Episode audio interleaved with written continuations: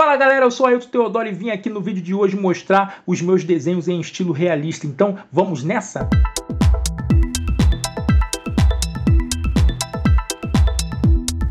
A primeira forma para se fazer bem desenhos realistas é utilizar diferentes gradações de lápis. Lápis 2B, 3B, 4B, 5B, 6B, 9B. Bom, como eu fiz esse modelo aqui? Esse modelo me interessou bastante pela composição, pois eu quis representar a transparência do vidro, então desenhei umas taças e uma garrafa de vinho com meios tons, tons suaves, tons muito claros, penumbras e alguns tons mais intensos. Então, utilizei aqui um papel higiênico dupla face bem macio para esfregar e também um pedaço de algodão para esfregar as áreas de meio tom e assim fazer tons mais suaves.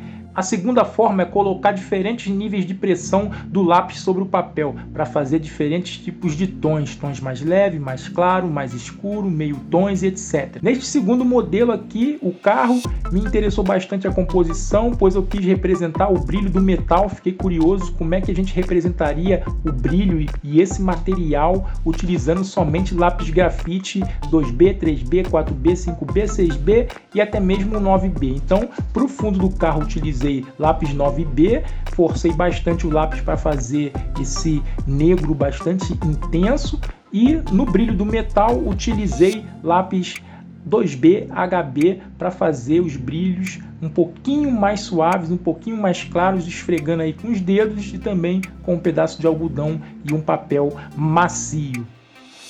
A terceira forma é você utilizar uma folha de papel higiênico dupla face bem macio para fazer as gradações de meio tons, assim como um pedaço de algodão. Você também pode utilizar o próprio pó do grafite, fazendo isso com uma lixa de unha e utilizando esse pó com um pincel bem macio para fazer as áreas de meio tons e de luz e sombra. Na nossa terceira modelo, a Sheila Carvalho, utilizei aí lápis HB, 2B, 3B, 4B uma grande gama de lápis para fazer tons diferenciados. No cabelo, executei o movimento do penteado dela com movimentos curvos. Na blusa, para representar o tecido, o algodão e os detalhes, utilizei a lapiseira 0.5 para fazer esses traços bastante detalhados. Então, então vocês também podem estar fazendo isso no modelo de desenho de vocês, né? Quando tiver bastante detalhes, utilizar uma lapiseira com a pontinha de grafite com a mina bem fininha e ir traçando aí para fazer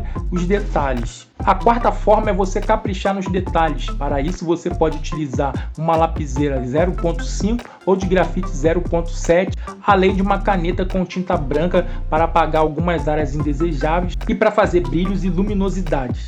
Depois eu emoldurei todos os desenhos numa cartolina. Vocês podem estar utilizando aí também um pedaço de papelão que vai ficar bem legal. Depois a gente coloca um acetato que é para proteger o desenho e ele durar por muitos e muitos e muitos anos. Então é isso, pessoal. Espero que tenham gostado e a gente se vê até a próxima. Um abraço do Ailton Teodoro.